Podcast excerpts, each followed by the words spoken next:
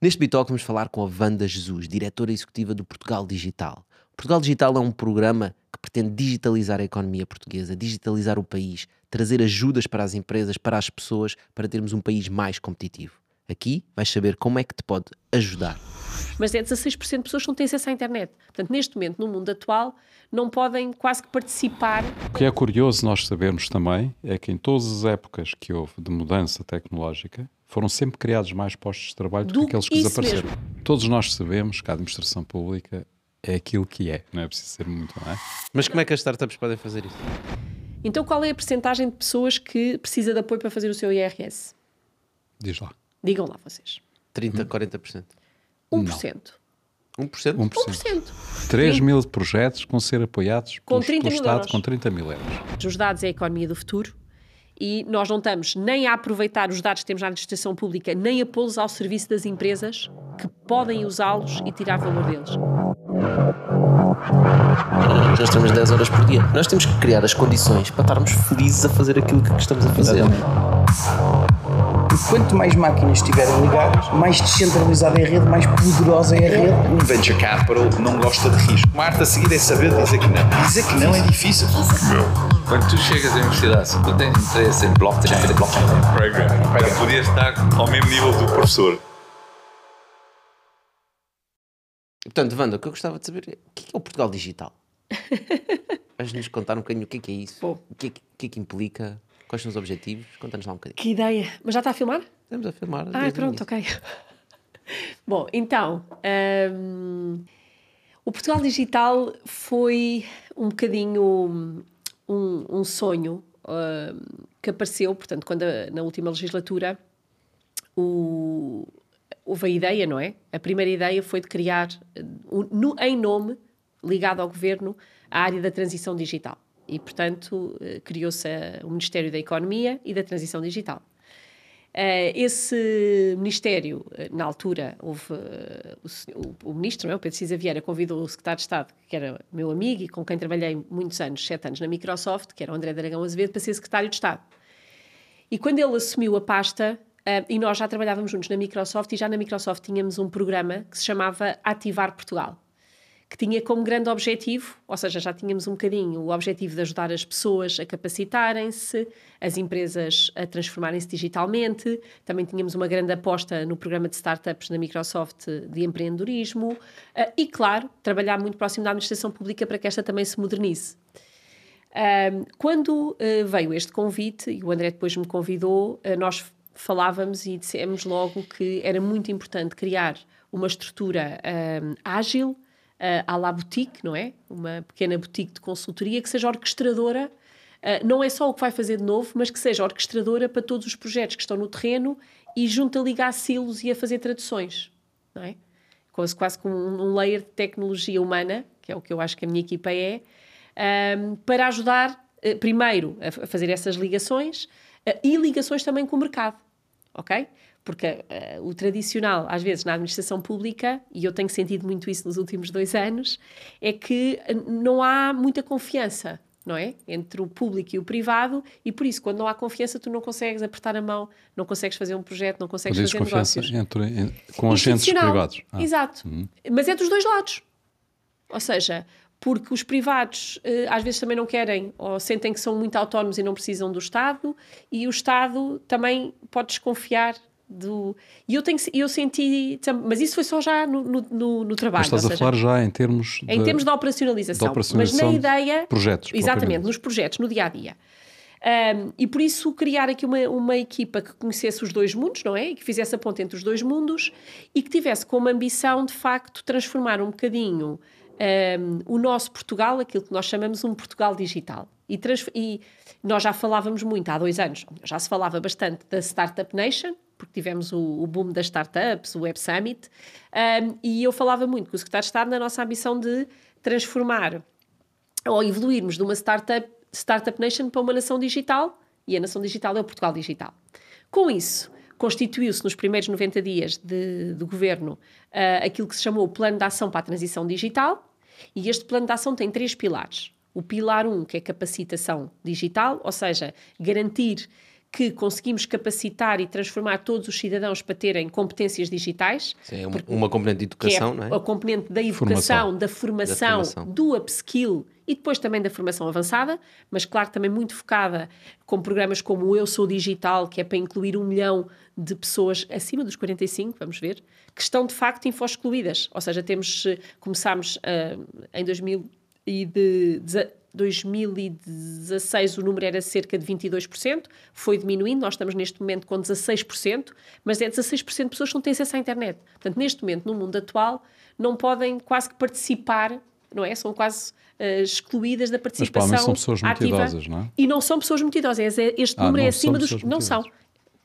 considerando que são acima dos 45. Uau. Portanto, eu acabei de estar incluída este ano nesse grupo, em faixa etária, não é? Claro que não são todos, estamos a falar de em grandes não, números. A partir dos 45. A partir dos 45. Mas tem, um, mas tem um, um teto máximo? A partir dos 90 anos? Não, estão, estão, todos os são acima dos 45. Ok. Ou seja, todos os que então não os 16% têm... incluem as pessoas mais idosas. Certo, incluem Sim, todos. Então incluem pode todos. ser normal, não é? Já. Não, pode, pode. Mas, mas, mas a questão é que há mesmo uma faixa de acima de 45 que também são empresários ok? Uhum. E que são empresários, não é? Porque a gente, o que nós também estamos a tentar fazer é uh, aquilo que era a taxa de analfabetismo do passado, nós acreditamos, e os números são muito parecidos pensarmos em tempo. Uh, portanto, estamos a falar nos, no, no, início do, do período de 30% a 40%, não é? Que é agora o que nós tínhamos na, naquilo que são, porque nós estávamos a falar do acesso à internet, mas falámos de competências digitais básicas, estamos a falar de 48% de pessoas que só têm competências digitais básicas. Competências digitais básicas é o é acesso é, é, Facebook. É, é, é, o Facebook, é o abrir... Eh, saber ligar saber, o computador, saber ligar o computador, Word. abrir o Word. Mesmo o Word uh, já é, mas pronto, uma pesquisa da internet... Portanto, estamos a falar de coisas realmente. Então, uh, 50% da população portuguesa tem dificuldade Exatamente. em utilizar ferramentas digitais. Isso mesmo. E isso okay. é assustador. E, portanto, e no mundo totalmente digital e que nós queremos, portanto, a gente está sempre a pensar, e aqui no vosso podcast que eu ouvi com alguns, é, é maravilhoso, porque é o mundo em que realmente nós estamos habituados e que eu estava habituada, não é? Quem tem estado a trabalhar muito na área da tecnologia e da. Sim, vivemos e, na nossa bolha, vivemos né? na nossa bolha e achamos que são todos como nós, mas não são. E o risco que nós sabemos que o digital tem é, de facto, se não incluirmos estas pessoas, podemos deixar muitas pessoas para trás. Uh, e podemos, de facto, não ter uma sociedade igual, com igualdade de oportunidades. Portanto, uh, todo o pilar 1 do plano de ação Uh, tem muito em atenção cria, constituir projetos como eu sou Olha, digital. Mas em que medida é que é importante as pessoas terem acesso a isso? Importante, eu acho que é fundamental. Há uma, é há uma questão, há uma questão social, por um lado, certo? Uh, também se olharmos do ponto de vista de mercado, também tem uma importância de mercado, porque as se as pessoas forem excluídas... Não, não, consomem. Não consomem. Como é óbvio. Portanto, é? nós te, ou seja, a, a, primeira parte, a primeira a preocupação é social, repare. Nós no, repara, nós no, e, no Eu Sou tem Digital... Que ser, tem que ser uma preocupação claro, do Governo, não é? Do, não, Sem dúvida. e por isso é que o Governo está a fazer essa, também esse investimento.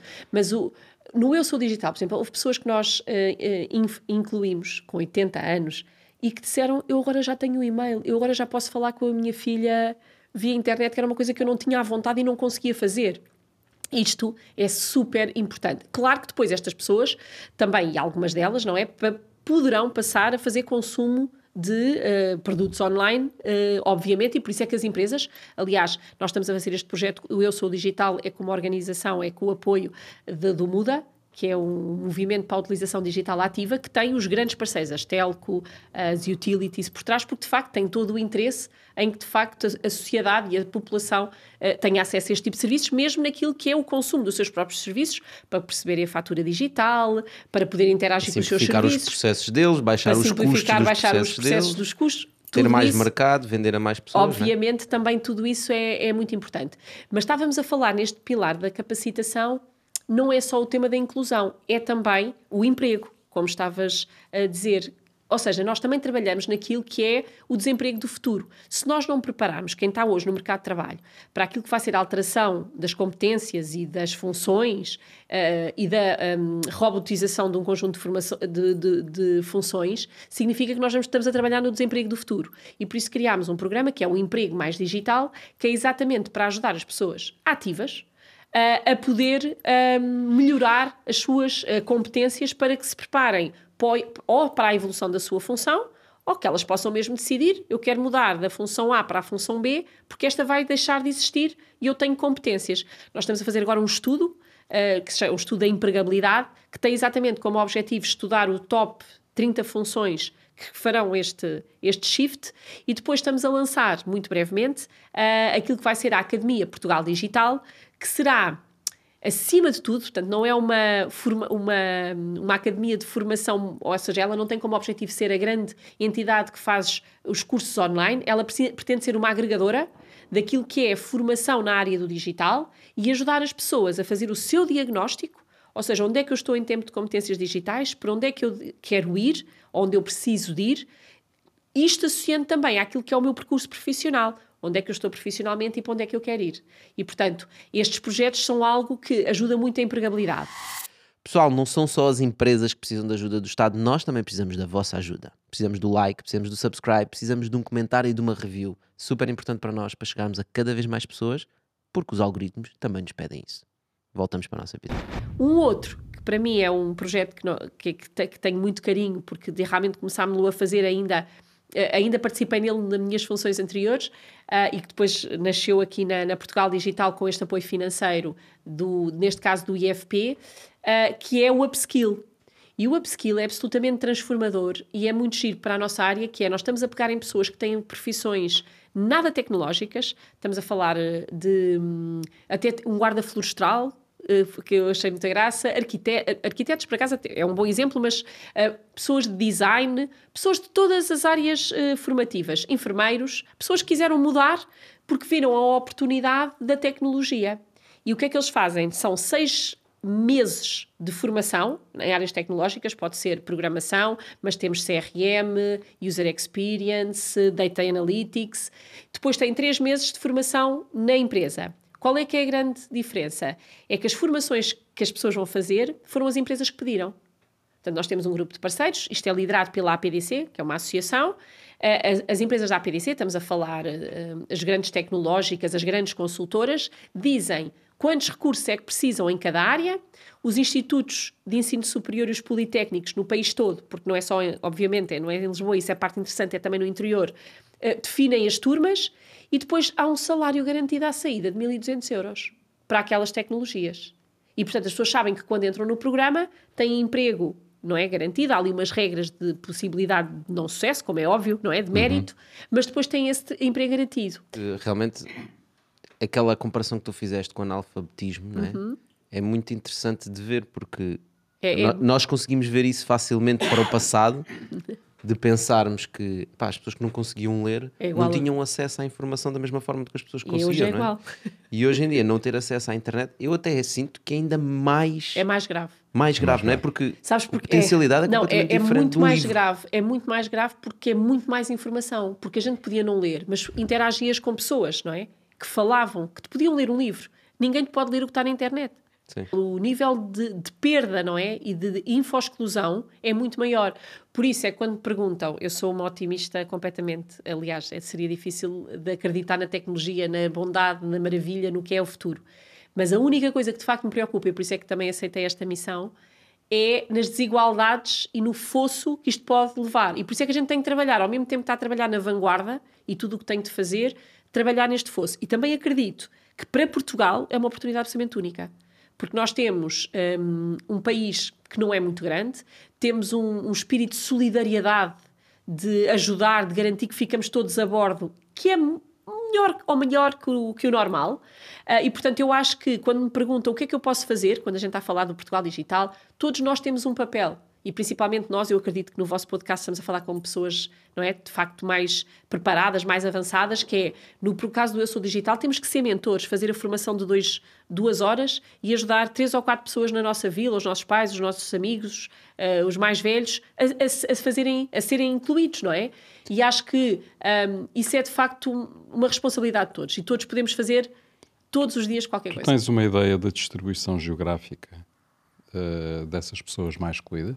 Ai, sim, é, é, é igualzinho àquilo que é a distribuição dos rendimentos uh, no país, ou seja, se vais ver o IRS, ou seja, é mais ou seja, interior, interior, interior, que são mais isolados, zonas não é? envelhecidas. Norte também, uhum. aliás, o programa O Eu Sou Digital começou também no Norte com uma grande preponderância.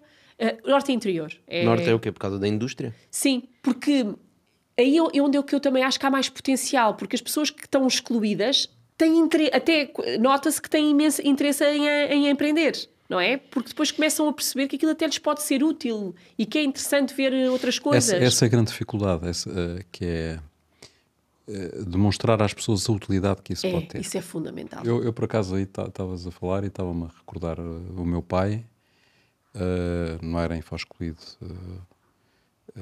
não era propriamente infoscolido, e era uma pessoa muito bem formada, mas ele começou a trabalhar com o computador, ele próprio, aos 70 e tal anos. Exato, olha um excelente exemplo. E nunca mais parou. Uhum. Portanto, ele com, 90, com, é? com 90 e muitos ainda fazia, uh, ainda escrevia, estava no Facebook, fazia encomendas pela internet das compras, fazia um banking. Uh, é, fazia encomendas fazia online. Tudo. Claro, mas é esses os exemplos que nós costumamos dizer quando juntamos as pessoas mais novas. No curso do Eu Sou Digital, o que nós ensinamos é também os mais novos a falar com os mais velhos a dar-lhes a motivação, o reason why. Porquê? Para falares com a tua filha, para falares com a tua neta, para aprenderes crochê, não é? Uhum. Para veres aquele filme antigo que já não sabes onde está. Ou seja, temos de facto que falar com as pessoas e perceber quais são as suas motivações e o que é que elas podem descobrir que, que não teriam acesso é sem aquela janela. Mas é, mas é absolutamente essencial. E sobretudo temos aqui uma, uma questão que disseste muito bem, que é com a evolução da sociedade, não é? Portanto, e com aquilo que nós estamos a perspectivar que vão, vão ser as mudanças ao nível uhum. do emprego, uh, elas vão ser tremendas. tremendas. Não é? Portanto, nem nós hoje conseguimos, mesmo com esses estudos todos, prever o que é que efetivamente vai acontecer. Vão haver profissões pura e simplesmente vão, vão desaparecer. É? Exatamente. É? Portanto, e essas pessoas, uh, normalmente a atitude que têm é pá, para mim vai chegar. Sim, vai, até porque seja, vão desaparecer mais depressa do que as pessoas vão desaparecer, não é? É mais rápido Aliás, que a geração. Estudo, Exatamente. E estão enganadas, porque não vai chegar. Não, não vai chegar. Não, aqui, o, há um estudo que a McKinsey fez, que, por isso é que a gente agora também está a trabalhar neste estudo com a McKinsey. Há um estudo que a McKinsey fez com a CIP, Uh, que foi localizado para Portugal, em que essa estimativa do número de, de profissões que. Não, não é de funções, é, é mesmo de, de, lugares em Portugal locais que vão desaparecer, de locais de trabalho que vão desaparecer são 800 mil. Até okay. 2030. Um milhão, Agora, Portanto, o que é curioso nós sabermos também é que em todas as épocas que houve de mudança tecnológica foram sempre criados mais postos de trabalho do, do que aqueles que desapareceram. Mesmo. E essa é que é. É? São é outros de outras competências. Portanto, daí este estudo para fazer esta. E repara, o, o, o, estudo é. Estamos a falar de 3 a 5 anos. Porque a gente não precisa de ir muito à frente. Porque muito à frente a gente ainda nem não, imaginamos. Nem imaginamos e, e so, é, é, é, a destruição construtiva, não é? é? Porque vai-se destruir para criar outros. E nós aqui queremos que também explicar às pessoas a importância de fazer um shift muito rápido. Ou seja, quais são aquelas competências básicas, básicas, sem as quais a gente quase que não vai conseguir agora, entregar... Agora diz-me uma coisa. Como é que joga a administração pública? Porque é assim, uh, todos nós sabemos que a administração pública é aquilo que é, não é preciso ser muito, não é? Ou seja, temos coisas muito boas na administração pública, uhum. ou seja, temos uh, alguns processos que foram de facto uh, digitalizados e bem digitalizados, portanto, e que uhum. são muito eficazes que levaram muitos anos a fazê-lo, por exemplo, estou a olhar para, para, as finanças, não é? Para a área da... E por acaso podia estar, sim, e ou que, IRS. IRS. Sim, portanto, as finanças de facto fizeram um trabalho extraordinário durante muitos anos e hoje são muito eficazes, até uhum. demasiado eficazes. Há muitas pessoas que Normalmente o Estado é mais eficaz quando é para cobrar, sim. Exatamente. Ah, mas, por exemplo, a Segurança Social já não o é, não é? Portanto, e também investiu muito em tecnologia, mas não conseguiu ter a eficácia que ganharam as finanças. Mas depois vamos a repartições, vamos a uhum. vamos àquilo que, com que as pessoas têm que lidar no dia a dia e é uma desgraça, não é? Em termos de, dos valores que transmitem, da forma como servem o utente, da forma, um conjunto de questões. Os próprios processos que têm, não é? Os processos pá, que são arcaicos, muitas vezes as tecnologias que têm também são arcaicas, ainda funcionam com computadores. Não é normal chegar a dizer o sistema está em baixo, não é? Pois. Já me aconteceu N vezes. Mas uh, aí o que nós vemos muitas vezes é, quando se faz, fala em digitalização, fala-se na transposição dos processos atuais, atuais para, processos... para processos digitais. Era isso que eu ia explicar. Que ainda complica mais as coisas, não é? Isto, e estávamos a falar do plano de ação, e agora nós saltámos do pilar 1 para o pilar, pilar 3. 1, é isso que eu tinha a dizer.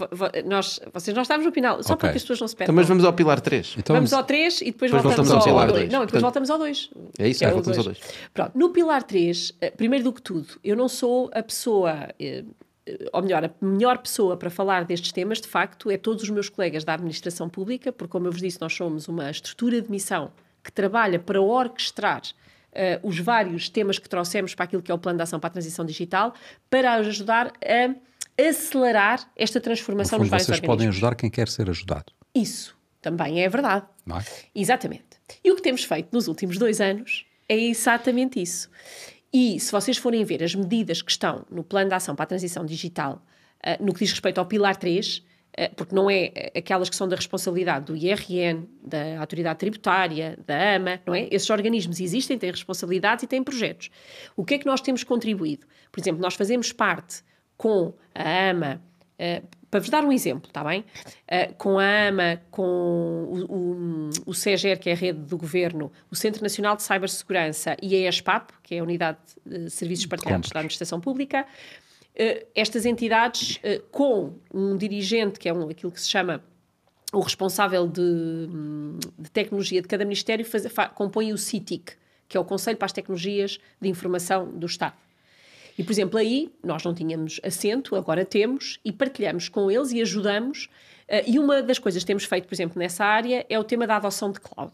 E, e, este grupo de trabalho, criámos um grupo de trabalho, como se faz para fazer estas coisas, não é? Criámos um grupo de trabalho que tem várias áreas, tem cinco subgrupos, um, e os subgrupos são um, tema que é um, como é que é a estratégia de adoção da cloud, depois é um framework de adoção, como adotar, em que situações adotar, os riscos, quando é que se pode adotar, mas depois este framework fica limitado por um conjunto de restrições uh, legais, não, antes da segurança, de legais de forma de contratação.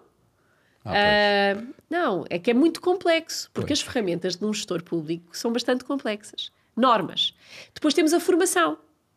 Ou seja, a contratação nós... estás a falar de concursos públicos, como é que é, Exatamente, é, como é que, que é, se, se podem ser plurianuais, se é CAPEX, se é OPEX, se são serviços essenciais, como é que se pode contratar cloud? Porque se um gestor não conseguir contratar. Eu preciso fazer isto. Agora, primeiro como é tem que, que acreditar que é importante e que é a melhor solução.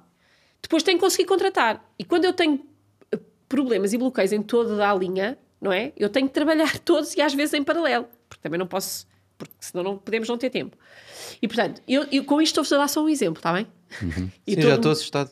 Pronto, e tô... Tantos organismos e tantos processos, às vezes, isso, isso, é que retira a flexibilidade. Mas a questão é que isto é o que é. E o que eu, às vezes, e, e eu tenho uma ideia, e espero ainda, com a, por exemplo, com a Startup Portugal, não é? Que também faço parte, que é os. É muito interessante, e eu, claro que é muito mais fácil estar do lado empresarial, porque eu já sempre estive lá, e por isso é que isto para mim é mesmo uma missão. Porque trabalhar, ser gestor público e gerir com as condicionantes da contratação pública, de, da dos leverages que tem para gerir eh, pessoas, etc., não é a mesma coisa do que uh, no, a mudança de processos, tudo isso não é a mesma coisa. Mas, e acabando só este tema da cloud para vos dar como exemplo. Portanto, temos depois a, a formação, não é? A formação das pessoas. Mas, a cloud, quando nós estamos a falar de cloud, para percebermos, é colocar servidores, portanto. Não, pode ser qualquer uma, IaaS, PaaS, eh, ou seja, qualquer tipo de serviço cloud, pode ser só infraestrutura para fazer backups, não é? Pode ser a adoção de software as a service, pode ser de uma startup, pode ser de uma Microsoft, de uma Google. No fundo, é? os serviços que estão na internet, poder ter ou informação na internet, ou usar ou ferramentas fazer... que estão na internet, exatamente. em vez de ter o um tradicional, que é ter um servidor casa, físico exatamente. no Ministério. Exatamente. E portanto, o nosso, e estou-vos a dar um exemplo de um projeto, o nosso eh, papel aqui é de facto capacitar, por exemplo, trouxemos o um mercado privado, não é? As empresas que também prestam os serviços para pensar connosco uh, como. Ah, e depois há, desculpa, eu era assim que faltava-me um, que é o mais importante, ou um dos mais, que é a contratação. Portanto, nós temos que criar uh, ou ajudar uh, a criar acordos quadro, que são uh, formas de contratação mais ágeis para que se possa fazer esta contratação. Fazer acordos quadros, não sei se vocês sabem o que é, mas fazer acordos quadro um acordo para, tipo com cada é um acordo tipo com cada fornecedor, há concursos públicos muito certo. grandes, mas depois são válidos depois durante um período de tempo, há vários qualificados. Uhum. Isto tudo é fácil quando se compra papel higiênico, uh, papel, uh, coisas físicas e que não mudam com o tempo, não é? Mas comprar tecnologia com um acordo quadro tradicional. É loucura. Não um dá. acordo quadro é o quê? Tipo um template? Não, não, não. É tu definires com cada fornecedor as condições de compra. Só que imagina fazer isto e não, muda de 3 anos. E depois qualquer organismo de depois, Estado pode chegar, chegar lá e compra dizer... como se fosse um catálogo. Okay, não usa, tem que fazer o procedimento. O que já foi feito. Sim. Certo, não tem que fazer aquele procedimento todos. Concursos públicos demoram semanas e meses, cada só vez que quer é... comprar. Mas só, o serviço. Escuta, só que levas um ano para fazer. Para fazer as E contratações. os preços já mudaram. E os preços já mudaram, É exatamente. isso que é. Por isso é que eu estou-te a explicar que quando, quando estamos a falar de serviços de tecnologia, nós estamos inclusivamente a falar de acordos quadros dinâmicos que não, ainda não exist- existem, Ok. mas que temos que. Pronto, estou-vos só a dar um exemplo que eu acho que é giro para este setor, para Uhum. a área onde estamos, até porque também queremos presta- eh, startups a prestar serviço à administração pública ou, a, ou a contribuir até para inovar a administração Vão ter pública. medo, vão ter medo. Não, eu sei, desculpa, eu não, não quero assustar, não quero assustar. Mas Não. como é que as startups podem fazer isso? A primeira coisa, e é uma das ideias que temos, é fazer um programa inclusivamente para juntar, não é? Porque o que acontece é que as startups não têm um tempo de vida suficiente para processos da administração pública, não é? Claro. Elas têm uma necessidade de inovar e de rapidez que Quando a não- administração receber. pública, E receber, quando a não administração se pública coaduna. decidir, ele já, ele, E, portanto, a startup já foi. É preciso ter alguma, é preciso ter alguma hum, capacidade, mas isto para vos dizer que, mas nós já vamos, quando fomos ao Pilar 2, já falamos de como podemos ajudar as startups, mas por via Ah, o de Pilar outra- 2 é startups? O Pilar 2 é empresas. Ok. Oh, Wanda, mas é assim. da- Então das já vamos às empresas há o empresas. O que tu empreendedorismo. estás a dizer, eh, eh, para quem não conhece, de facto é muito complexo, mas na prática é muito simples. O que estamos a falar é: existe um conjunto de regras que foram definidas para a era não digital. Isso depois é válido para a legislação e para tudo o Pronto, resto. mas pronto. exatamente. Ou seja, porque as regras vêm sempre atrás das necessidades. As necessidades vêm sempre à frente. Exatamente. Portanto, e, a tecnologia também. E, até, pois, e, é E nós como- estamos a resolver os a problemas com tecnologia vem- tecnologia da frente. Mas como a tecnologia vem, vem, vem atrás, não é? Uhum. Portanto, ou seja, ela vai surgindo e vai mudando, sempre que a gente mete legislação e depois atrás da legislação os processos, não é? Estamos sempre atrasados na adoção de Uhum. Isso. tecnologia. O que vocês estão a fazer na prática, vê lá se eu estou errado, é vocês estão a trabalhar com aquilo que existe, com a máquina, porque acham que não pode ser de outra forma, porque têm que cumprir, a tec- têm que cumprir os processos Não, e, e- têm e- que cumprir com a legislação. E reparem, a legislação não é só portuguesa, não é? Nós estamos, e, e- cá há um tema muito importante. Nós estamos na Europa, por exemplo, o, o tema do contrato, hum, a contratação pública tem. nós podemos ter flexibilidade até a um limite europeu, porque depois as regras são europeias. Mas repara, o problema que está aí é como é que nós conseguimos quebrar Não, mas eu vou-te o dizer. paradigma Não, mas há aqui outra coisa. todas as regras. Vamos falar de um cenário agora. Nós temos um conjunto de investimentos no PRR e depois já ligamos ao PRR para ir às empresas. Eh, e desculpem usar os jargões do PRR, que certamente este grupo não está habituado, não é? Eh, que são as várias componentes. Que é o Há- plano de, o plano de recuperação, recuperação e resiliência. Bom, É a bazuca. a bazuca. A bazuca. A bazuca toda a gente sabe. A bazuca toda a gente sabe. O plano de recuperação e resiliência tem várias componentes. A da resiliência, a, a da transição digital e a da transição climática. Na transição digital, as componentes que estão dentro desta área são essencialmente, também há umas componentes na saúde, na inovação, mas são as empresas 4.0, que a gente falará no pilar das empresas, e depois há uma grande área que é dedicada de facto à administração pública. Finanças, justiça, segurança social, que são as áreas que mais precisam, aliás, que foram todas as que referiste há bocado, que mais precisam de se unir para que o cidadão não tenha que prestar várias vezes o mesmo tipo, o cidadão e a empresa, o cidadão pessoa e a empresa, in- o, o empresário, não tenha, que é a coisa que mais custa, e custa a nós, gestores também, a quem está na- nessas funções, a que o empresário ou a pessoa tenha que prestar a mesma informação várias vezes, a informação que o Estado já tem, não é? Portanto, isso não faz qualquer sentido. Também, e portanto, há um conjunto de projetos previstos agora no PRR, então vão estar todos, ahm, porque, como sabem, com esta mudança agora, nos últimos seis meses, não é, de, de, hum, governamental, a estrutura de missão também mudou a sua tutela. Portanto, nós estávamos na economia e na transição digital, e agora houve realmente um reconhecimento político e da importância do tema, e nós estamos a reportar, e uma junção desta minha área com a área da modernização administrativa. Ou seja, o atual secretário de Estado, que é o Mário Campo Largo, que reporta ao Primeiro-Ministro, tem como título Secretário de Estado da Digitalização e da Modernização. Faz todo o sentido, E porque se faz. houver o patrocínio de quem está à frente do governo, Exatamente. não acontece e, portanto, nada, é? Acabámos de puxar esta área e de juntar, porque antes havia uma ministra da modernização e havia o secretário de Estado da transição. Junçou-se tudo e neste mesmo, neste momento, o senhor secretário de Estado da, da, da da digitalização e da modernização tem como suas tuteladas a estrutura de missão Portugal Digital, a AMA, que é a Agência da Modernização Administrativa, que tem as lojas do cidadão, o cartão do cidadão, tem o GNS, o Gabinete Nacional de Cibersegurança, e depois tem o SEGER, que é a rede do governo.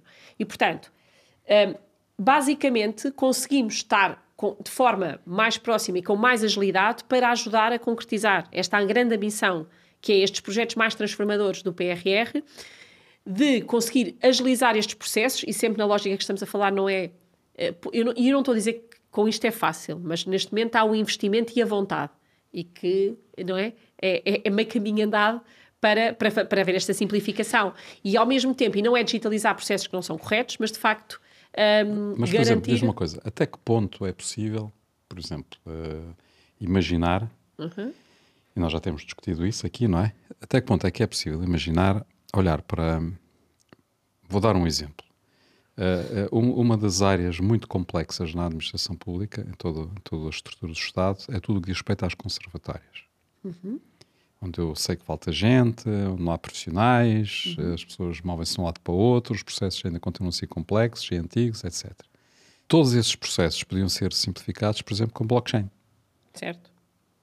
Com, E- com smart contracts resolvias tudo. Ou uma grande, uma grande parte da, da, Mas das todos, coisas todos os agentes têm que conseguir, é? Não é só os conservatórios, é os agentes das conservatórias, as Certo, empresas, certo, os empresários. Certo. Porque a- a o número de empresários que percebe o conceito e que está disponível para fazer um smart contract, Mas ele nem precisa saber que isso se chama um smart contract. não, Não, é? Não, mais é- ou o, pro- menos. O problema é que quando estás a falar de tecnologia não está a haver adoção. Não, Nós temos que mas deixar de falar da tecnologia Isso, e falar da implementar adoção, os- implementar. Mas as deixa-me dizer uma coisa: no caso das, das conservatórias, nós temos um projeto que, eu, que já está em piloto, exatamente, os atos autênticos, que é tu não teres que ir fisicamente, que aconteceu agora durante o Covid, para, para, para fazer um divórcio, para fazer uma, não é, uma assinatura de um, de um registro. Só isto tem um valor incalculável e é algo que a gente conseguiu fazer e está agora em piloto, já está a ser testado em algumas das... Só assinatura digital já Só assinatura. Já é não, fantástico. não, mas atenção, mas estamos a falar de atos, atos, atos autênticos. Ou que é seja, que é tu atos tens, autênticos? é tu ires a uma conservatória que tem que ser sempre, até agora tinha que ser presencial, se quiseres fazer um divórcio, um- Uhum. uma escritura, não é? Não podes fazer digital. Até agora. Já podes. Ok, como é que me identifico? Com a chave móvel Não, digital. com a chave móvel digital e estamos a falar a fazer online, ou seja, hum, estamos a usar tecnologia que permite, não é? Que permite que isto seja reconhecido. Criar Mas fizeram isso por causa do Covid? Ou seja, há uma Não, não. sensação de que houve uma data de coisas que Não, foram não, não, não. digitalizadas Isto no já Estado estava no plano. por causa do Covid, porque no Covid não podíamos sair de casa, estávamos todos presos Não, em casa, Covid- então Não, o Covid acelerámos uma data de coisas. que já Não, o Covid feito há Mas muito isso é Ajudou- ajudou a Isso adoção. Ajudou a dar o salto, porque não é. Não estou a dizer que é mau, estou a não. perguntar se é por causa disso. Não, o que eu estou Ajudou a dizer é isso ajudou à adoção, porque as pessoas não estavam preparadas. E ajudou, porque o que eu acho é, não é só do lado do, nem do Estado, é das empresas, é das pessoas. Vocês não sei se sabem, mas nas lojas do cidadão, nas juntas de freguesia, há, há a possibilidade de haver apoio para as pessoas que não têm capacidade e não sabem fazer ou não conseguem fazer a sua declaração. Então, qual é a percentagem de pessoas que precisa de apoio para fazer o seu IRS? Diz lá. Digam lá vocês. 30, 40%. 1%. 1%? 1%. 1%. E agora vamos pensar, não pode ser. Eu, eu acredito imenso nos dados. E se os dois são verdadeiros, É porque há os filhos que ajudam. só há 1% das pessoas que precisa, todas as outras são ajudadas. Se todas as outras são ajudadas, vem agora a segunda pergunta.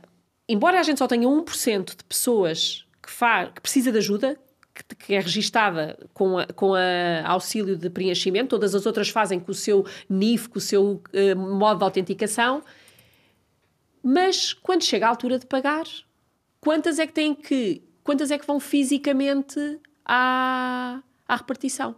Quase que acertaste. 26, 27%. Uau. Uau! E sabes porquê? E fizeram uma. E, e reparem uma Isso coisa. estás a dizer, em vez de fazer uma transferência bancária, ou seja, o que for, uma ou um débito direto. Não, ou um débito direto. Que toda a gente sabe, eu já não estou a falar de usar um banking. Estamos a falar daquilo que é mais usado em Portugal, que é a ATM, não é? Porque é tem ir ao um código, é ir ao multibanco como tu pagas o telemóvel, não é? E agora a gente pergunta-se, mas porquê? E reparem, estas 26 pessoas, vamos agora para a parte economicista também há na administração pública, entopem os serviços das finanças. As pessoas que vão receber é 25% do tratamento de, Certo. de. Aliás, o número dele até era o número de, de, aten- de atendimentos. Ou seja, porque a porcentagem ainda pode ser maior porque eles não têm isso calculado. Ah, o número de atendimentos É o número de atendimentos, desculpa, é o número de atendimentos é só por causa de pagamentos. E o que é que acontece? O motivo principal, por isso é que eu digo que isto depois é tudo pessoas e humano. O, o principal motivo que levava as pessoas a irem lá É o receio. Não? é o receio, é a segurança, porque queriam trazer Quer a ter a vinheta. certeza que o Quer ter a certeza recebeu o dinheiro. que tem a vinheta. Então qual é a solução? Muda o processo. Ou seja, garante que quando as pessoas vão lá fisicamente, fazem com o administrativo das finanças o processo que é igual ao digital. Não há vinheta. Não há vinheta. Portanto, se a gente retirar as vinhetas, se calhar, se o processo for equivalente físico e digital, provavelmente resolves o, o tema e é por isso, e, e estão a é pensar é fazer isso. Isso é um exemplo muito interessante, porque isso, lá está, tu estás a. Pronto, isso foi um excelente trabalho, que foi identificar qual é o motivo. Repara uma coisa, é isso que eu estou é? a dizer. e seja, estás a retirar essa, essa, essa muleta às pessoas, não é? Exato. Estás a pô-los em pé de não, igualdade com o que paga no multibanco e ele diz: Forem, que claro, se estive aqui uma hora temos... à espera. Claro para fazer a mesma coisa que podia feito, fazer em. Sim, já minutos. para não levar ao, ao, extremo, quer dizer, não podes pagar nas finanças e pronto. Claro, mas a questão é que isso depois não é inclusão, não é? E portanto o tema aqui é, mas no IRS é assim, tu não podes, pôr, não podes, não podes uh, apresentar de outra maneira. Houve uma altura em que se podia ir às finanças e pagar em notas. Uhum. Hoje já não é possível, pois, não é? Pronto, porque a gente vai. Aliás, também, quanto tempo demorou? Porque depois eu também comecei. A gente depois começa a andar um bocadinho mais uh, para trás no tempo, não é? Não foi linear, não é? Mesmo o uso do banco. Ou seja, as pessoas tinham o multibanco, havia muitas pessoas que queriam usar o cheque. Eu lembro-me que os bancos, quando acabaram com os cheques, foi uma revolução, não é? Porque ainda havia pessoas que não, estavam amarradas. Vou dar uma novidade, Wanda. Não acabaram. Não acabaram? Ainda existem cheques. Eu vou-te dar uma outra novidade. Estás a ver? Eu estou mais à Olha, frente então. Vou-te dar uma outra novidade. Ainda há vales postais. Ainda se paga com vales postais. E eu sei de, um, de uma repartição pública que só aceita pagamentos com vales postais. Ai, não, não me digas isso. Ou então diz-me, eu já aponto a seguir, já, vou dar, já para dar é aos meus colegas. Mas é que não precisas de ir para muito longe. É, eu, nós recebemos recorrentemente coisas por transportadoras. As transportadoras ainda enviam os envios, né, quando vão entregar às empresas, à cobrança. Ainda há pouco tempo estava a falar com, com o estafeta, estava-lhe a explicar. Mas porquê? Nós não pagamos à cobrança. E ele, então, mas pode-me passar um cheque ou dar-me aqui dinheiro. Eu não estou a perceber. Nós não temos dinheiro e não temos cheques. Tem que nos enviar a fatura antes nós pagamos. Mas repara uma coisa, repara uma coisa, Tocha. Tem é empresas gigantescas, é, é uma empresa gigante. é isso que eu estou-te a dizer. A gente foca às vezes, e estou-vos a falar mesmo de quem teve sempre no privado, e portanto, eu chego aqui, claro que a gente tem ainda muito mais limitações, porque a contratação de facto é. Mas em termos de processos, eu vejo coisas em, que me chocam ainda mais, não é? Porque eu sei que há leverage de negócio e de decisão e de gestores que podem tomar decisões, que é mudar.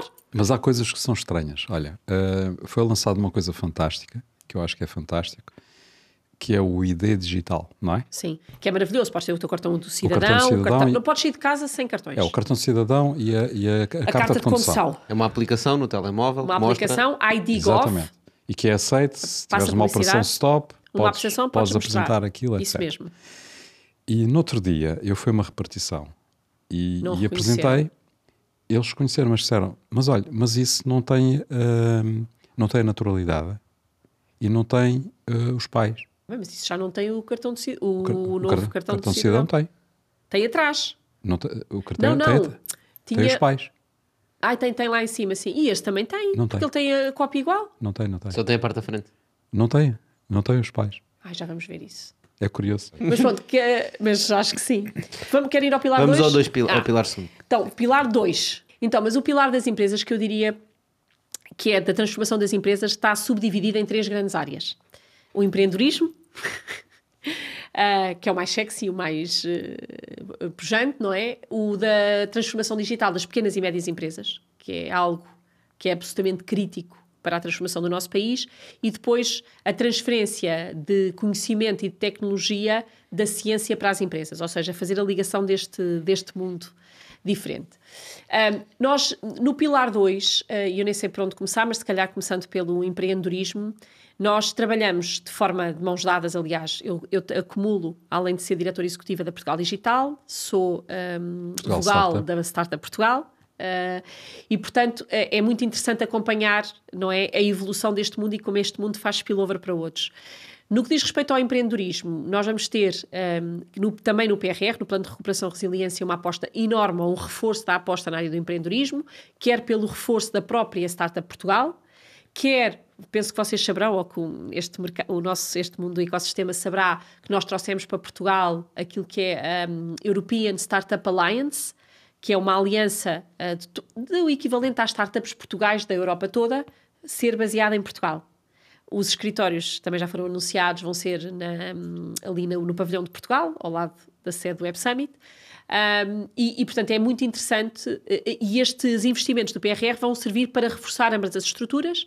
E depois tem duas apostas muito grandes. Uma para melhorar e apoiar as incubadoras nacionais, ou seja, um investimento para que as incubadoras possam de facto reforçar as suas capacidades e a forma como ajudam as startups, e investimentos diretos em startups, estamos a falar ainda, ainda está-se a definir com a Startup Portugal, porque eles é que vão gerir, a Startup Portugal é que vai gerir este, a atribuição destes, destes investimentos, e estamos a falar de startups nas áreas de na altura no PRR eles estavam green and digital.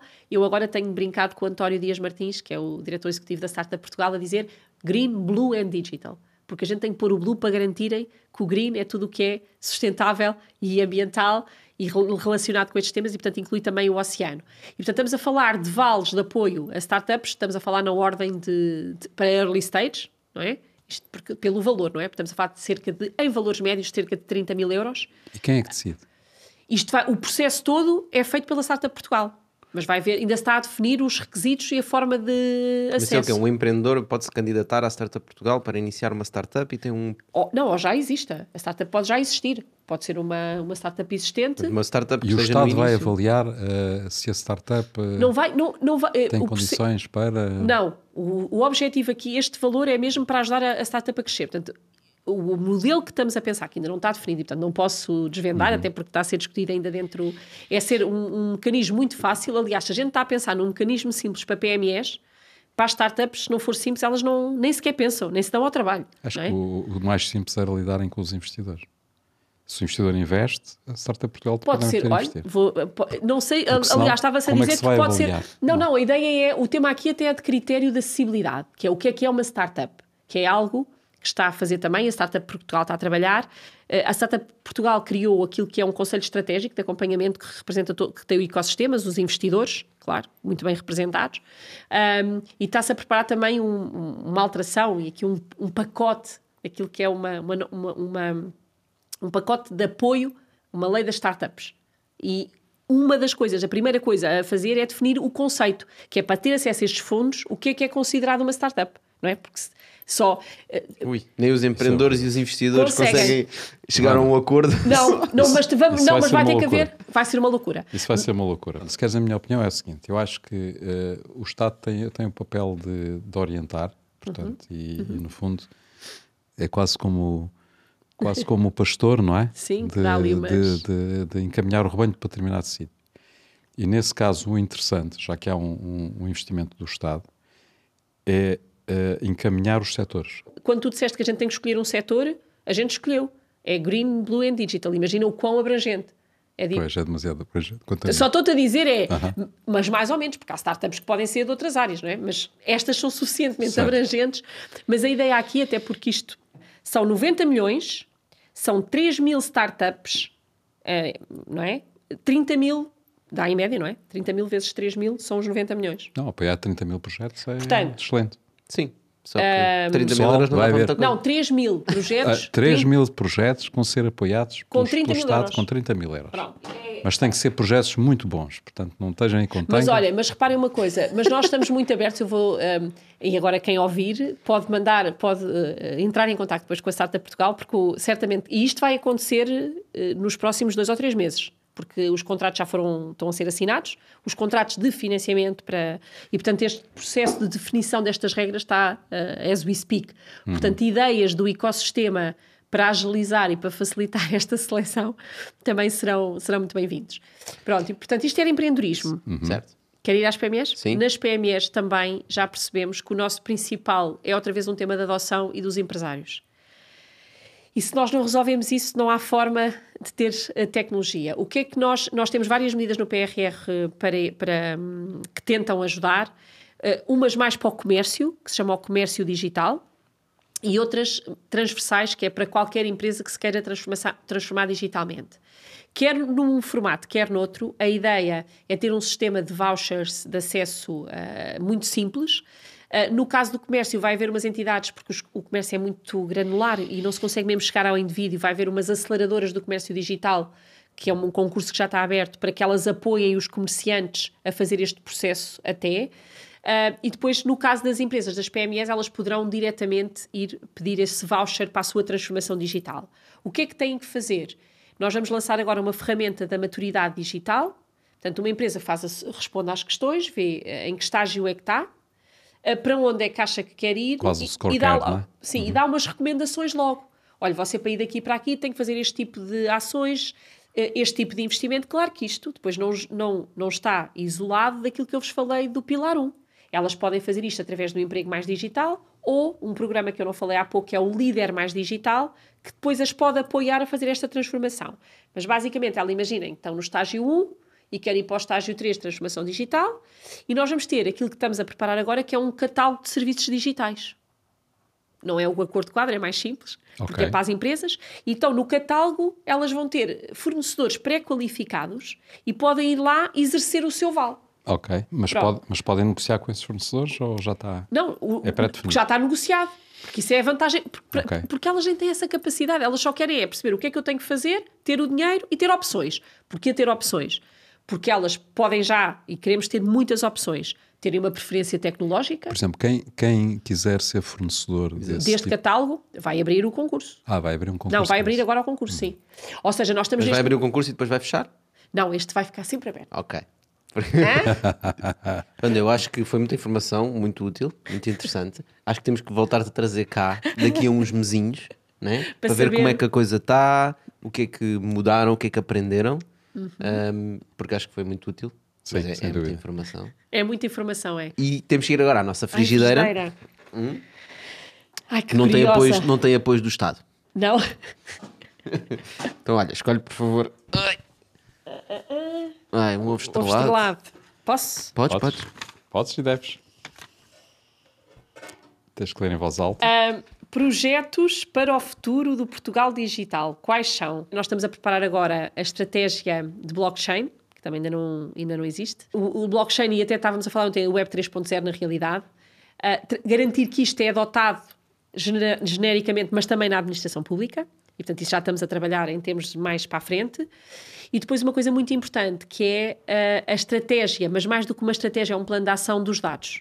Ou seja, os dados é a economia do futuro e nós não estamos nem a aproveitar os dados que temos na administração pública, nem a pô-los ao serviço das empresas que podem usá-los e tirar valor deles. Aconteceu agora, no caso dos dados, alguns dados da saúde, no tema, uhum. quando foi agora as vacinas e tudo isso, é? as empresas usavam e davam informação pública usando dashboards. Certo. Portanto, uhum. temos que ter mais dados públicos abertos, não é? Um, temos que ajudar mais as empresas a articularem os dados que, que, que contribuem e alinhados com a estratégia europeia de data spaces europeus e de que forma é que nós nos conseguimos posicionar também como país nesses dados. Não chegam as pessoas que estão a ser formadas, não chegam os que requalificamos. Temos de trazer talento fora, não temos que ter medo, somos o país que melhor recebe e que acolhe, uh, porque temos de facto é que usar isso para que a nossa economia, na, na realidade, uh, cresça. Acho que o setor do empreendedorismo tem provado isso. Não podemos. Um, eu sou uma defensora de que o Web Summit também trouxe esse efeito de, de chamariz e de luz que nós temos que aproveitar, porque é só um efeito, não é? Que nós temos que fazer Exatamente. durar. E, portanto, eh, o futuro eu vejo assim, com muito talento a vir para Portugal, conectividade a vir para Portugal e nós a conseguir aproveitar o melhor das tecnologias, seja uhum. ele no blockchain, uh, na, na, realidade aumentada também, que vai depois levar uh, ao metaverse. É isso, muito bom. Excelente.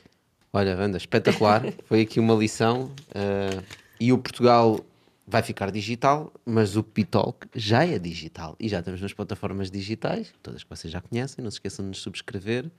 Wanda, agradecer à Wanda mais uma vez por teres vindo. Obrigada, Obrigado. foi um prazer. estamos de volta para a semana e um abraço. Dani. Obrigada. Nós temos 10 horas por dia. Nós temos que criar as condições para estarmos felizes a fazer aquilo que estamos a fazer. Porque quanto mais máquinas estiverem ligadas, mais descentralizada é a rede, mais poderosa é a rede. Um venture capital não gosta de risco. Marta a seguir é saber dizer que não. Dizer que não é difícil. Não. Quando tu chegas à universidade, tu tens interesse em blockchain, blockchain para poder estar ao mesmo nível do professor. Portanto, a ideia aqui é, não, não faz sentido fechar. Como não é para o Estado, faz sentido. Exatamente, é para as empresas e, e, e a discussão... Portanto, é um marketplace. É um mar... Isso mesmo, é um marketplace, não digas isso para não fechar ninguém, mas sim, é um catálogo ativo. Ou seja, uh, E cada empresa vai estar limitada no número, como é óbvio, as empresas é que têm no número de, de produtos que, que queira concorrer, não é? Senão depois pode era. subscrever, que pode subscrever. que- não, estamos a falar dos fornecedores do catálogo. Que pode fornecer pôr para o marketplace. Exatamente, porque senão Pode estás a ver, todas as empresas iam com, com a Com sua tudo. tropa, com a, todo. Portanto, assim elas próprias vão escolher onde são mais competitivas, onde acham que.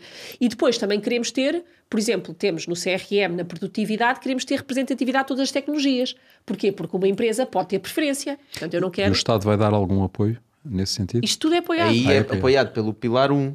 Pilar do, ah, não, Não, 2, pelo 2, pilar isto é dois. tudo pilar 2. Eu sei, eu sei, mas é Ou apoiado seja, pelo o Estado pilar não 1. paga tudo, se comparticipa. Comparticipa, portanto, o valor dos Ah, vales, isto é ok. ou seja, o, o, valor dos vales, o valor dos vales para o comércio são valores são pequenininhos, são 1000, 1200 euros, mas as empresas que queiram de maior dimensão, estamos a falar de 10 mil euros, ok? Uhum. E há bocadinho as startups, 30 mil euros.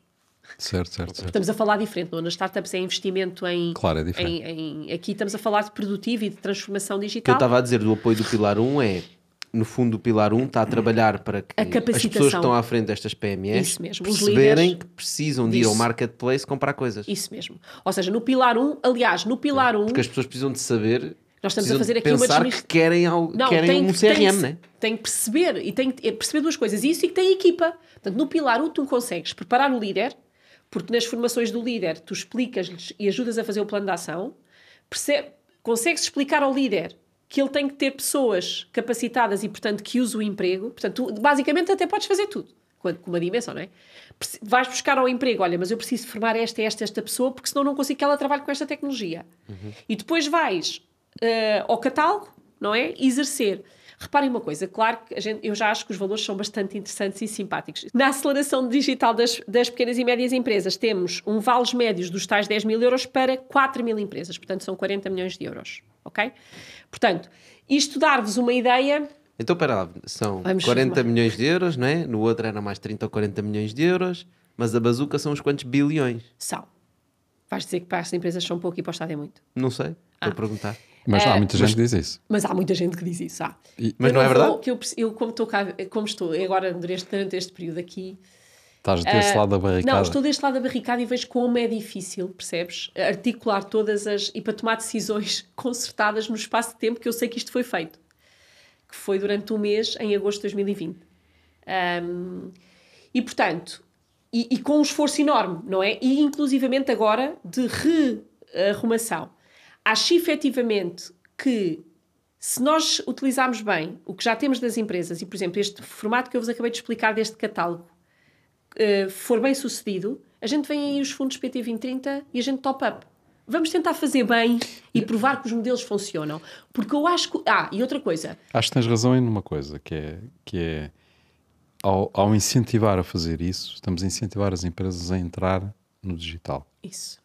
Portanto, e, Nós temos que provar que os, falta. os investimentos, os investimentos vão ser sempre necessários, ou seja, se, se as empresas perceberem que efetivamente isso é importante para elas, E que lhes dá competi- não é? que lhes competitividade. dá competitividade, que traz dinheiro, que tem retorno, eles vão continuar a investir. O que eu acho aqui é. é- Mas o receio, desculpa, o receio na É que área, o- especialmente de empreendedorismo, é olhares para um- uma bazuca que tem não sei quantos bilhões, né? Uhum. 40, 50, né?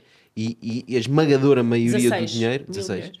vai para ah, coisas do Estado, não é? E que as Mas- pessoas, depois a experiência que têm com o Estado é uma experiência negativa, não é? E entra, entra numa mas bola de uma neve. coisa, mas nós, vocês não se esqueçam que nós saímos de um período, e olhem que eu, eu já estive no governo com o Diogo Vasconcelos, na UMIC, a primeira eh, unidade de missão que foi criada dois anos também, há 15 anos atrás. Depois é que fiz a minha vida toda no privado, na Microsoft, etc. E agora voltei.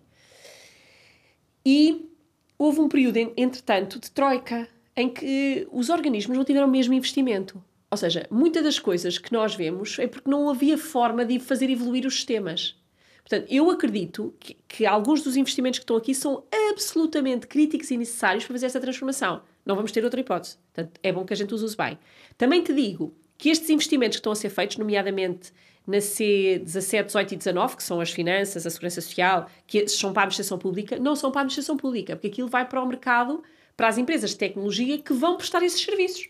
A administração pública não vai conseguir, não- nem tem recursos, não é? Aquilo não é para pagar salários nem recursos humanos. Aquilo é para pagar serviços de mercado que vão desenvolver ou esperemos nós resolver este, estes problemas que estávamos aqui a discutir dentro da administração pública. Depois, investimentos noutras áreas, também podemos, não é? Mais na, na parte social, nas infraestruturas.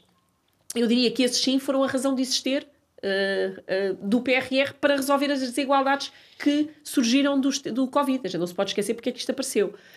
Portanto, eu não sou, nem defendo um lado, ou seja, eu percebo quando se olha para os valores absolutos que haja essa tentação, até porque as empresas, é tudo o que eu estou a descrever, que eu coordeno, não é? Uhum. A estrutura de admissão com o IAPMEI é coordenadora da C16, que é as empresas 4.0. Uh, são 600 milhões, não é? 600 mil milhões, neste caso. Um, e, portanto, parece pouco em 16, não é? Portanto, são 600 mil, desculpa, 600 mil parece pouco em 16, mas o que eu acho é que, e sinto, e tenho tido esse apoio... São muitos vasos onde é preciso pôr milhões, não é? É, são e muitos vasos, mil, e o que eu sinto é, rápido. eu quando olho, mais ou menos, porque quando eu olho para aquilo que estamos a fazer, e já vejo as pessoas preocupadas, será que a gente vai ter empresas interessadas? Será que vai ter atração? O que eu sinto é, vamos provar que funciona, porque o que eu tenho sentido, agora com os investimentos que vêm aí de PT, porque tu, aquele valor que tu falaste dos 50 mil milhões é tudo junto. É ah, o PT okay. 2020, é o PT. O teu número existe. Sim, é o PT é um número 2020. assim grande na cabeça. Não, porque é o PT 2020, é o PRR mais o PT 2030. Ou seja, é o, são é todos. o dinheiro que, que não que foi já gasto. Não foi gasto, mais o, este, mais o que está para vir. E o que eu acho, e já estamos a discutir isso, que é tudo o que a gente aqui conseguir provar que tem valor, que foi bem executado, faz top-up. Vai-se repetir e pôr mais dinheiro e, põe mais fazer, dinheiro. Fazer Agora, por isso é que eu estou a dizer, vamos só provar que vamos conseguir fazer bem. E não vamos estar a olhar para o número e que não vale a pena correr porque o, o número é pequeno. Gosto disso, gosto disso porque é Gostas da ati... Gosto é? dessa atitude positiva pá, que é para sim, sim, sim. Com... Não é isso, é porque eu acho que a gente tem. Eu provando, eu acredito mesmo, eu ainda não fiz nada nestes dois anos, provando o valor, não me tenham dado. É muito fácil bater na administração pública, por é muito é fácil bater, bater nessas coisas, isso não há dúvida nenhuma. Portanto, eu acho que quem não faz nada é que não erra e, e, se nós não fizermos nada, estamos lixados. A criação deste catálogo, esta ideia, foi um apoio muito grande de todos e é uma coisa um bocadinho disruptiva e uma discussão que eu tive, mas que depois trouxemos todos a bordo e que aprendemos muito com erros do passado com outros tipos de, de, sistemas de incentivos que não correram tão bem, de um lado e do outro, não é? Porque depois as empresas também arranjam maneira muito rápida de contornar os benefícios, não é? Pronto. E a administração pública também. E a administração pública também. Dar-vos aqui uma ideia, que além disto, há dois temas que eu também gostava de falar aqui no Pilar 2, que ligam um bocadinho também com o nosso setor do empreendedorismo, que tem a ver com uh, os Digital Innovation Hubs. Conhecem o conceito? Não. Uh, portanto, que é outra, outro tema que também está a ter aqui um apoio financeiro uh, muito interessante do, do PRR. Vão haver 17 Digital Innovation Hubs, que basicamente o grande objetivo, que são baseados essencialmente em cibersegurança, inteligência artificial e hypercomputing, ajudar as PMEs, as empresas, a tirar proveito destas tecnologias. Eles serão Há um, nós orientamos, forçámos que as candidaturas não fosse qualquer um de qualquer área, queríamos um por cada vertical de, de indústria, Portanto, um de saúde, um de turismo, comer. Portanto, há um mais ou menos por cada vertical. Há um especializado nestas áreas, cibersegurança, um, inteligência artificial e dados e hypercomputing.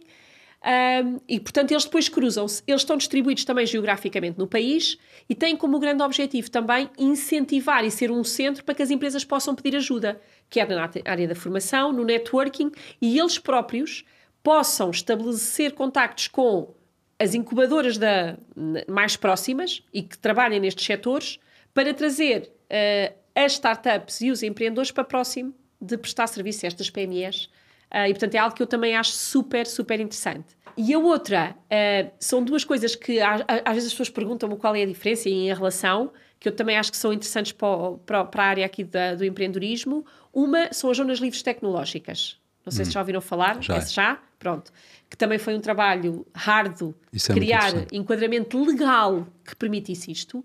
E basicamente o que nós estamos a falar são zonas em que são sandboxes onde se pode experimentar, experimentar coisas sem ter retirando os, a regulação ou legislação. Exatamente. Isto é o que as. É, sem, ter, seja, sem ter que estar legal, pode-se experimentar coisas. Exatamente. E portanto o que se tem que fazer. E, e, e, o que é que foi maravilhoso? É fazer isto de base de dados com os próprios reguladores.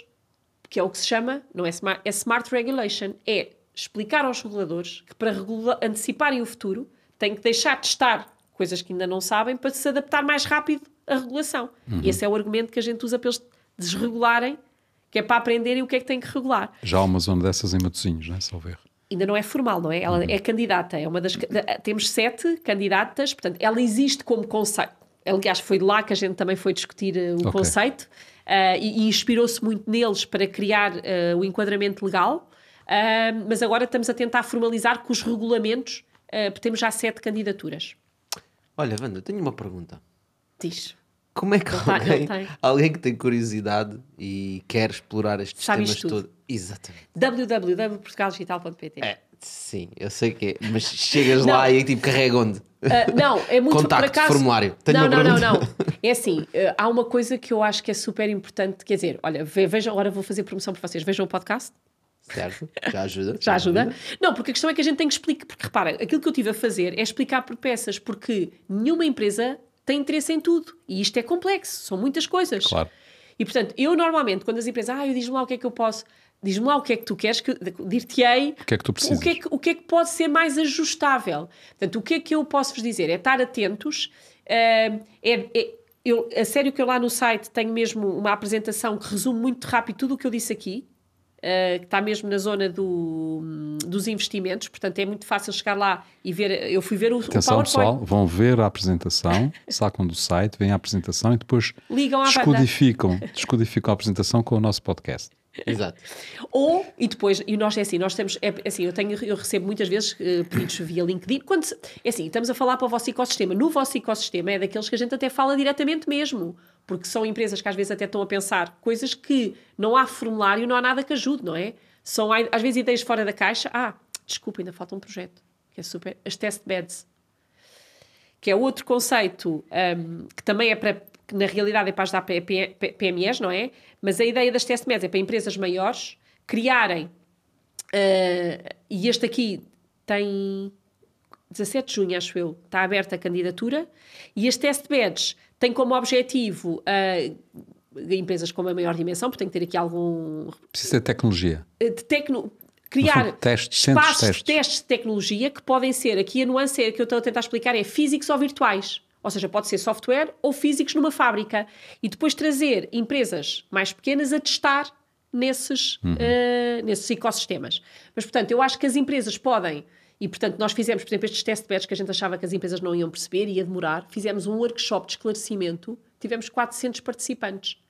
E, portanto, neste momento já estamos menos preocupados, porque nós temos que criar 30 test beds. A decisão tem que ser até setembro. Uh, e, portanto, acho que vamos ter candidaturas em massa para, de facto, escolher as, as melhores.